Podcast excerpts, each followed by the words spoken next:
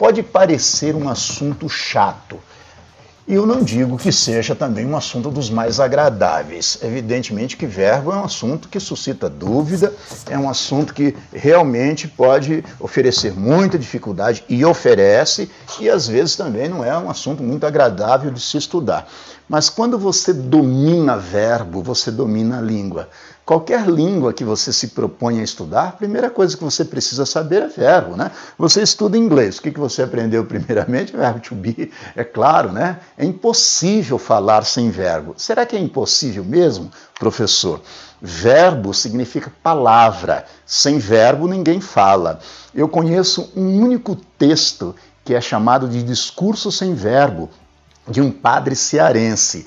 Mas na verdade é assim: se você for observar detidamente o texto, fica meio nonsense, né? fica meio sem sentido. Mas existe um famoso discurso de um padre cearense, um padre já falecido, né? eu não me lembro o nome dele agora, né? por isso que eu não vou nem, nem me propor a dizer a vocês. Mas é conhecido esse texto chamado Discurso Sem Verbo. Ele faz um discurso de uma página inteira, de uma lauda inteira, sem usar uma forma verbal.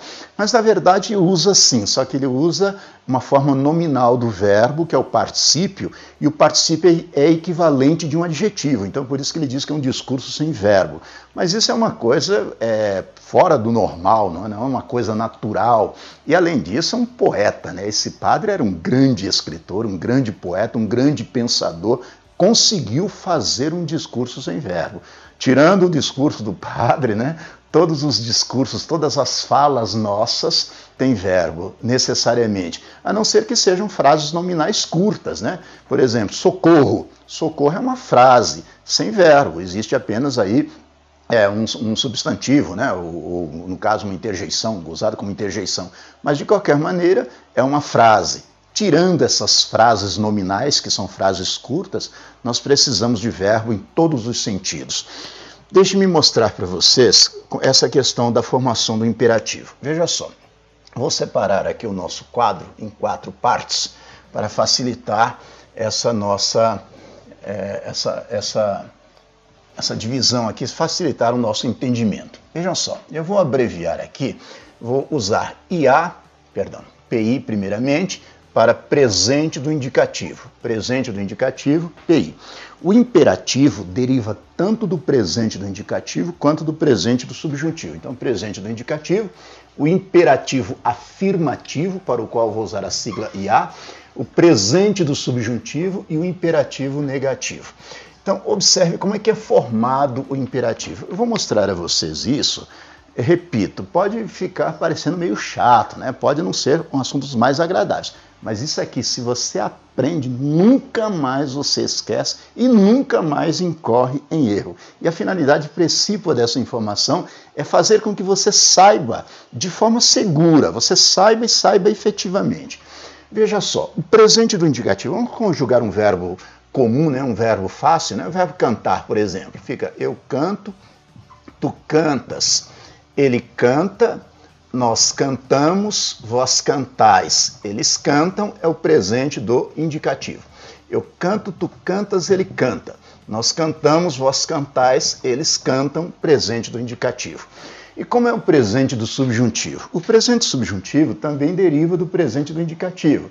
Isso não precisa ser visto agora, né? mas de qualquer maneira vem da primeira pessoa do singular, cortando a letra O e acrescentando a letra E para o presente do subjuntivo. Então vai ficar que eu cante, que tu cantes, que ele cante, que nós cantemos, que vós canteis, que eles cantem. Este é o presente do subjuntivo do verbo cantar. Eu, que eu cante, que tu cantes, que ele cante, que nós cantemos, que vós canteis, que eles cantem. Para formar o presente do subjuntivo, basta que você pegue a primeira pessoa do singular do presente do indicativo, eu canto, corte a letra O e acrescente a letra E no caso dos verbos de primeira conjugação, cantar, né? Então fica eu canto, corto o O, acrescentar E, que eu cante e acrescentar as desinências número pessoais. Que tu cantes, que ele cante. Cantemos, canteis, cantem.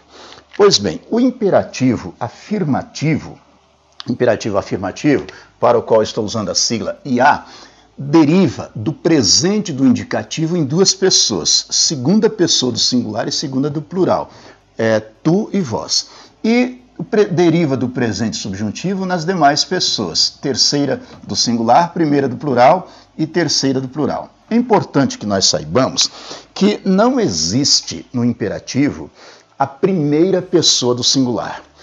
Por quê? Porque imperativo é ordem, não se dá ordem a si próprio, então não existe a primeira pessoa do singular. Portanto, imperativo, tanto afirmativo quanto negativo, primeira pessoa do singular não existe. Existem só segunda do singular, tu, terceira do singular, você, primeira do plural, nós, segunda do plural, vós, terceira do plural, vocês. E um detalhe: o presente do indicativo é eu, tu, ele, né? nós, vós, eles. No imperativo, em vez de ele, se usa você, em vez de eles, se usa vocês. Então, cinco pessoas apenas, tu, você, nós, vós e vocês. Sendo que o imperativo afirmativo deriva parte do presente do indicativo e parte do presente do subjuntivo. Ao passo que o imperativo negativo deriva integralmente do presente do subjuntivo todas as pessoas derivam do presente do subjuntivo imperativo negativo. Então, para você saber formar o imperativo, basta saber que tu e vós no afirmativo vem do presente do indicativo. As demais vêm do presente subjuntivo. E o negativo integralmente derivado do presente do subjuntivo. Então, como, como é? As pessoas que derivam do presente do indicativo, você pega a, a segunda pessoa do singular, tu, e corta a desinência S, corta a letra S. Então fica tu cantas, tirando S vai ficar canta. Portanto, o imperativo afirmativo fica canta tu. Veja que neste caso aqui, você pegou a primeira, a segunda pessoa do singular, tu cantas, e cortou a letra S, ficou canta tu. A terceira do singular, cante, vem do presente subjuntivo. Então é só pegar o presente subjuntivo, cante você. A primeira do plural também vem do presente subjuntivo, cantemos nós. A segunda do plural vem do presente do indicativo. As que vêm do presente do indicativo, corta o S. Cantais, menos o S, né? Vai ficar cantai. Então fica cantai vós. E a terceira do plural vem do presente subjuntivo, cantem vocês. Então, observe, quando você está dando uma ordem para a pessoa, se estiver tratando-a por tu, usando o verbo cantar, eu digo canta, canta esta canção. Eu gosto muito da tua canção. Canta-a para mim, canta a canção para mim. Agora, tratando por você, cante a canção para mim. Ó, canta tu, cante você. Cantemos esta canção, cantai esta canção, cantem esta canção. Veja aqui o imperativo afirmativo, quando é tu e vós, presente do indicativo, tirando a letra S. As demais, presente subjuntivo. No imperativo negativo, todas as pessoas vêm do presente subjuntivo. Não existe a primeira pessoa, vai ficar não cantes tu, não cante você, não cantemos nós, não canteis vós, não cantem vocês. Então, observe aqui: canta tu, cante você, cantemos Canta tu, cante você. Cantemos nós, cantai vós, cantem vocês. Agora, negativo. Não cantes tu, não cante você, não cantemos nós, não canteis vós, não cantem vocês. É só pegar o presente do subjuntivo e você já tem o imperativo negativo, apenas acrescentando não e tirando a primeira pessoa. Não existe a primeira pessoa. Como seria isso então? Vamos supor, eu estou tratando, estou falando com um cantor, né, tratando-o por tu. Eu digo assim: tu és um cantor muito bom, canta essa canção para mim. Ah, tu és um cantor muito bom, canta essa canção para mim, mas não cantes sem entusiasmo. Canta, canta a canção, mas não cantes sem entusiasmo. Agora, se eu estiver tratando esse cantor por você, vou dizer: você é um cantor muito bom, Romualdo, você é um cantor muito bom, né? Romualdo está conosco aqui. Né? Eu digo, Romualdo, você é um cantor muito bom. Cante essa canção para mim, mas não cante sem entusiasmo. Veja que a mesma forma para o imperativo afirmativo é para o imperativo negativo. Cantemos esta canção, mas não cantemos sem entusiasmo. Cantai esta canção para nós, mas não canteis dessa maneira. Cantem essa canção, mas não cantem assim. Veja como é importante saber a formação do imperativo. Você vai dizer, meu, mas professor, eu uso isso. Vocês vão ver agora, pelos exemplos, o quanto nós usamos e o quanto de erros nós cometemos na formação do imperativo, na uniformidade de tratamento. O que, que acontece? Nós misturamos o tu com você. Por exemplo, você está na sua sala, né? Aí uma pessoa diz assim: Olha, eu estou fazendo este trabalho aqui, mas não conta para tua mãe.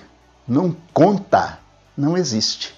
Por que, que não conta não existe? Porque é imperativo negativo. O imperativo negativo é do presente subjuntivo. Que eu conte, que tu contes, que ele conte, que nós contemos, que vós conteis, que eles contem. Então eu digo assim: é, eu vou fazer este trabalho, mas não contes para tua mãe, mas não conte para sua mãe. E não, não conta. Não conta para tua mãe, não existe. Essa forma verbal não existe. Erro de concordância. Isso nós, esse erro nós cometemos a todo momento. Agora vamos para a situação prática, né? De nada adianta nós ficarmos só mostrando aqui se nós não colocarmos isso na prática. Fundamentalmente, nós temos que saber empregar na uniformidade de tratamento. É, o poeta Ismar está conosco aqui, né? Eu sempre falo a ele é uma das pessoas mais interessadas nessa questão, né? Da uniformidade de tratamento. Sempre me pergunta, mas isso não serve só para poema, isso não serve só para letra de canção, isso serve para o dia a dia, isso serve para o uso diário, isso serve para você saber se comunicar. Você está falando com uma criança, se diz assim: olha o que você está fazendo, é, pegue o seu brinquedo e saia daqui. Já incorreu em erros graves olhe o que você está fazendo. Não, tem que ser olhe o que você está fazendo. Pegue seus brinquedos e saia daqui. Agora, se estivesse tratando a pessoa por tu, olha o que tu estás fazendo. Pega o teu brinquedo e sai daqui.